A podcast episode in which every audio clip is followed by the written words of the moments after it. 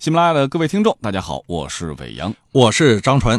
上一集呢，我们讲到华生是怀着喜悦的心情，肩负着福尔摩斯给到的叮嘱，还有给他的观察任务，哈，踏上了去往巴斯克维尔的火车。期间呢，他还对亨利产生了某种特殊的信任啊。这一路风景啊，迎接华生一行的又将会是一个怎样的状况呢？首先啊，他到下车的这个地点，感受到的第一印象是很不舒服。他是这么说的。这里本是一个恬静可爱而又朴实的地方，但是在出口的地方有两个穿着黑制服的像军人似的人站在那里，却不由得使我感到诧异。他们的身体倚在不长的来福枪上，两眼直勾勾地盯着我们走过去。马车夫是个身材矮小的家伙，相貌冷酷而又粗野。他向亨利·巴斯克维尔行了个礼。这首先是人。啊，让华生感觉到不舒服。接下来呢，景色也让他觉得有点不适感。华生说。我们一直在往上走着，过了一座花岗石的窄桥，就沿着一条奔腾叫嚣的急流向前走去了。水流汹涌奔腾，泡沫喷溅，在灰色的乱石之间怒吼而过。道路在密生着矮小的橡树和纵树的纵树的峡谷之中，沿着曲折迂回的小河蜿蜒溯流而上。用华生的话来总结啊，他觉得。这一带乡间有一些凄凉的味道和明显的深秋的景象。小路上铺满了枯黄的树叶，在他们经过的时候，又有些树叶翩翩飞舞的由头顶上飘落下来。当他们的马车从枯树叶上走过时，零零的轮声静了下来。华生说：“这些东西在我看来都是造物主撒在重返家园的巴斯克维尔家族后裔车前的不祥的礼物。”哎。我们发现哈，这和华生一开始对于踏上这段旅程时的景物描写是有很大区别的。人正常情况之下，我们觉得有军人站岗放哨的地方应该产生安全感呢。而马车夫作为佣人哈，也会让你感觉到宾至如归，有人接你，对不对？如果说暂时我们把这个景色换一下，可能感受啊就是不太一样的。那我们想了解的是，为什么华生在这里会这样去描述自己所看到的？有句话，张老师以前也讲过，叫“你眼睛看到的其实是心里想的投射”。哈，那华生这会儿到底在想什么呢？我们觉得华生从一开始的时候蠢蠢欲动，因为作为他来讲的话，学了福尔摩斯的一些逻辑推演的一些方法以后，他摇摇欲试，觉得这一次对于他来讲呢是一个非常好的机会，所以他拿到任务以后，又知道福尔摩斯不去，你看他在沿途其实欣欣然，非常快乐，非常高兴，他觉得这个时候该我拿出自己的水平能力，单独破案的时候了。但是我们知道，就是说随着他一步步的临近。啊，这个巴斯克维尔，随着他一步步的临近巴斯克维尔庄园，他的心态其实也在发生变化。是因为毕竟对未知的世界是陌生的，有陌生恐惧感了啊，他是有点恐惧感的。所以在这种情况之下，他可能呢内心的恐惧感投射到环境中去，他就会觉得，你看那个环境对他来讲非常的可怕，秋风的落叶。连这个马车的轮子零零的碾过去那种声音，他都觉得哎呀有点衰气。其实，当我们说人是社会化动物，人受环境的影响是非常大的。当然，环境对他是有个强烈的心理暗示。同时，我们也知道他的心理状态其实也给什么呢？也给环境赋予更多的人文的色彩。嗯，没错哈。我们看到，其实很多中国的古代诗人们，就是到了一个具体的地方，然后通过自己内心的投射写出来诗，对于这个环境就有了一层加工。很多时候，比如说我们去到西湖看到断桥，如果你内心深处没有那样的人文主义色彩存在，这个桥有什么好的？对，可能你感感觉不出来所谓的断桥残雪那种意境。对啊，但是诗人心里有，他可能才会外面体现出来。那华生此时此刻就像张老师所说的哈，一开始的时候啊，觉得我可以展露一下自己的能力了，但是越临了，越要展现能力的时候，心里头又有些犯怵。啊，看到这个景色，景色就开始担忧了。对，刚才你也提到了，就是说军人不是安全的保障吗？嗯，对，对于我们正常人来讲的话，看到军人啊，马上就觉得那有一个安全庇护的这种感觉。是，但是作为华生来讲，第一个想到的是什么呢？社会治安的问题。为什么一出了火车站就有一个穿着制服的军人在那个地方呢？作为他来讲非常的恐惧，他可能联想到了其他的，就是这个地方的社会治安情况到底怎么样？那是不是发生了什么比较大的案子？否则的话怎么会有警察呢？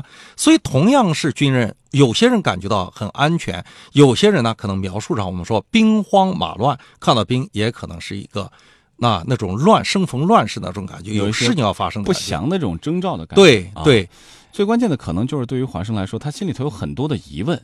那么看到了这些景象之后，有一些东西可能就映射到他的疑问当中了。心底无私天地宽嘛。对，如果觉得啊这都无所谓，我可能反而觉得周遭的景色对我都没有造成影响，我反而可以更好的欣赏它。对，你看我们现在压力大的时候，在城里我们就想到农村去看一看，而且到不但是到农村，到新疆、到西藏、到这个川西，目的就是什么呢？找一些就是从原始的地方去看一看。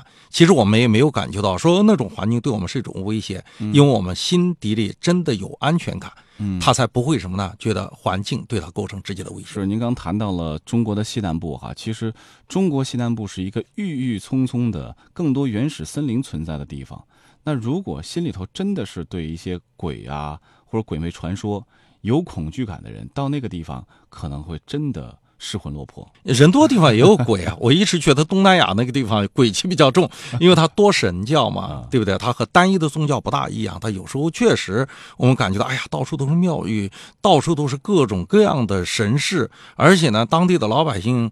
那因为他是多神教的信仰，万物有灵的这种文化，所以总让你感觉到哪个地方有点不大对头的感觉。对，就是心里头如果有疑问，然后会产生一系列的联想，配合这种联想，周遭的景色可能也会产生能够合拍你这些联想的第一印象。其实亨利和华生的感受就完全不一样。一开始的时候，在每一转折处，这巴斯克维尔都会高兴地欢呼起来。他急切地向四周环顾着，一面呢向着同行人问着无数的问题，好像在他看起来什么都是美丽的。换句中国话来给他总结，就是他有一种近乡情怯的意味。亨利的这种兴奋劲儿也没法给华生带来安全感。他之前已经说了哈，这个人在我看来是值得信任的，对，是一个绅士等等 等等。但是我们就是说呢，就说。这个亨利给华生带来的这种影响影响力，远没有环境给华生带来的压迫要更加的严重。作为华生来讲的话，因为他带着任务去的，亨利不一样，他已经到了自己的家里了。对吧？他似曾相识的这种感觉，就是在想象中想象过一百次、一千次、一万次。他对未知的这一部分，他实际上经过充分的考虑的，嗯，他才勇敢的踏上了回乡之途嘛。嗯，那华生就不一样，华生实际上是临时受命，没准备，呃，没有准备，突然之间把他派了，一开始非常高兴，当然一下了火车，看到兵以后就开始开始慌了。那在看到沿途那些景色以后，慢慢对他的暗示的最终的结果，他现在其实已经忘记了，就说自己来的这个使命了。嗯，对，一开始华生是怀着一颗游客的心态去的。对啊，快到临了的时候，发现我是来打仗的。其实的话，在我看起来就是一个非常受、非常需要受到保护的这样一个角色了。是啊，但是华生这样的心态哈也有道理。为什么最后发现？作为一个跟着福尔摩斯混了那么长时间的人，他的专业性就体现出来的，他判断还是有道理的。因为一会儿啊，造成这个局面的原因，书这个作者在书里挑明了。之后，摩提莫医生就看到，在前面斜陡的坡地，就最高的这个地方，有一个骑在马上的士兵，清清楚楚的，就像是装在碑座上的骑士雕像一样，哈，黝黑而严峻。马枪做预备放射的姿态，搭在伸向前方的左臂上。他在一直监视着这一行人所走的这条路。原来呢，理由是什么？为什么会有这么严阵以待的状态？是王子镇逃走了一个犯人。到目前为止，他已经逃走三天了。哈，狱卒们正在监视每一条道路和每个车站，可是到目前为止还没有找到他的踪迹。附近的农户们感到非常不安，害怕的原因是什么呢？啊，确实有悬赏五英镑，但是谁都不敢去做这样的事情，因为跟被人割喉管比起来，这五英镑就太可怜了。显然，哈，我们说到这儿，发现逃出来的这个罪犯不太一样。他可能是个肆无忌惮的人，摩提莫后来也知道了，他叫塞尔丹，是从马车夫这边得到的信息，就是那个在脑廷山杀人的凶手。华生听到这个名字之后，想起了自己对这起案件的了解。他的罪行是极端残忍的，全部暗杀的过程都贯穿着绝顶的暴行，而且这个案件曾经引发了福尔摩斯的兴趣。很有意思的一点是，这个人最终是被减免了死刑的。由于他的行为出奇残暴，人们最后对他的精神状态是否健全有些怀疑。我们看到哈，就是在历史上很多连环杀人案。就是连环杀人案的犯罪分子哈，好像都存在着一些精神方面的问题。他们会有哪些心理状态、精神方面的共性？那首先，有些人可能是因为偏激而杀人，也就是小刺激大反应。可能你一个不经意之间的一个眼神，看到他以后，他就觉得这是对我莫大的羞辱。你看不起我，你一定看不起我。你要是看得起我，你会用这种鄙视的眼睛看着我吗？他接下来内心就会酝酿着很大的愤怒。他有些人呢，就是有精神疾病的人；有些人呢，可能是有冲动控制障碍的；嗯，也有些人可能是有幻觉妄想的。比如讲，他觉得你是个魔之类的。好，刚才张老师给我们简单的总结了一下哈，包括有冲动的、偏执的，还有一些幻想、幻幻觉、妄想的。对他有些呢，可能还有一些特殊的癖好。嗯，对。那你比如说，要在他的生命中曾经被他的女朋友这个抛弃了，嗯，而这种抛弃呢，是在他猝不及防、突然之间，于是呢，他接下来的话，除了对他女朋友那产生愤怒的情绪以外，以后见到。是吧？锥子脸、白皮肤，或者穿着红衣服，或者留着辫子，或者是等等，只要满足他印象中碎片化的记忆中某一个特点，他就会激发起他内心很大的愤怒。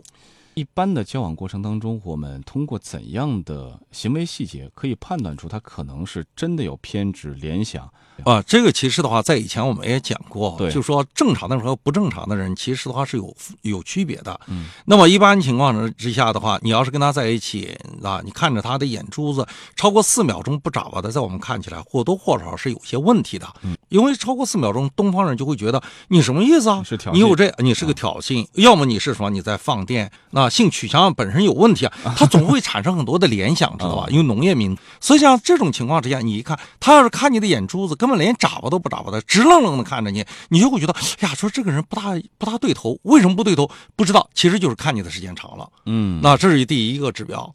那么有些呢，你相处的过程，你发现是跑偏儿，不经意间讲这句话的时候，他就开始穷思竭虑，就是连续三四天的时间夜不成寐，然后跟你是闺蜜，跟你是兄弟，反反复复跟你讲，说哪天他讲了一句话，我想来想去，他大概有十八种可能，第一、第二、第三、第四，你就知道这个人有点跑偏儿的，偏执性人格障碍，他有时候呢感觉到不安全。他在拔了一颗牙，换了一只牙以后，他老觉得有人监视他，说他的牙是不是被中央情报局装上了什么 GPS 定位置，那就完全就成了分裂的前兆了。是，不光是分裂前兆啊，可能真的已经分裂了，就感觉他已经进入到了自己幻想的王国里边了啊。就是我们原来觉得，就是说有幻觉可能比较可怕，就能看到别人看不到的东西，或者能听到别人听不到的东西。其实有妄想也很可怕的，比如讲他有点小小的信仰。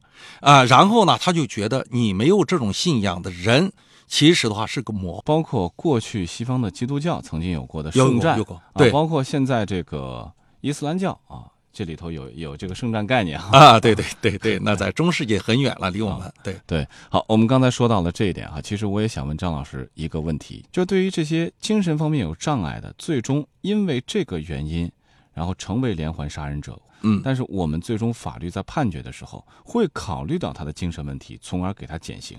但是很多人会觉得，给这样的人减刑是给这个社会增加压力。您怎么看？他有几个问题啊？一个呢，就是并不是所有的有精神障碍的人都没有自制力，有些人是有自制力的，人格障碍，嗯，对吧？他的逻辑非常缜密。啊逻辑非常非常的缜密，他只是在同一时间只能攻击一个靶标。嗯，所以像这样的人的话，虽然他有精神障碍，但是呢，这个人是有逻辑的，他也知道自己违反了国家法度以后的话，他只要有这个证明，他怎么免责，他怎么为自己辩护，他非常清楚。像这样的人，社会危害性是比较大的。嗯，但是有些呢，他没有自制力。你比如讲精神分裂症，或者叫躁狂发作的那一瞬间，嗯，他确实没有自制力。没有自制力的情况之下。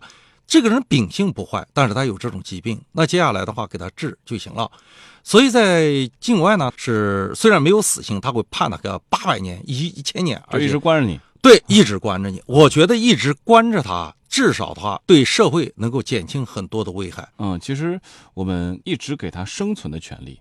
但是呢，给他有限的空间。与张老师聊完了这个话题之后啊，我们这一期的福尔摩斯探案集《凝视生命的黑箱》就暂时告一段落了。如果各位对于我们的节目有什么想法，欢迎各位在下方的留言区啊给我们来留言，告诉我们，以便我们不断的增加大家伙所需要的内容。当然，也欢迎各位喜欢的话，一定记得订阅我和张春老师的节目。咱们还是下期再会。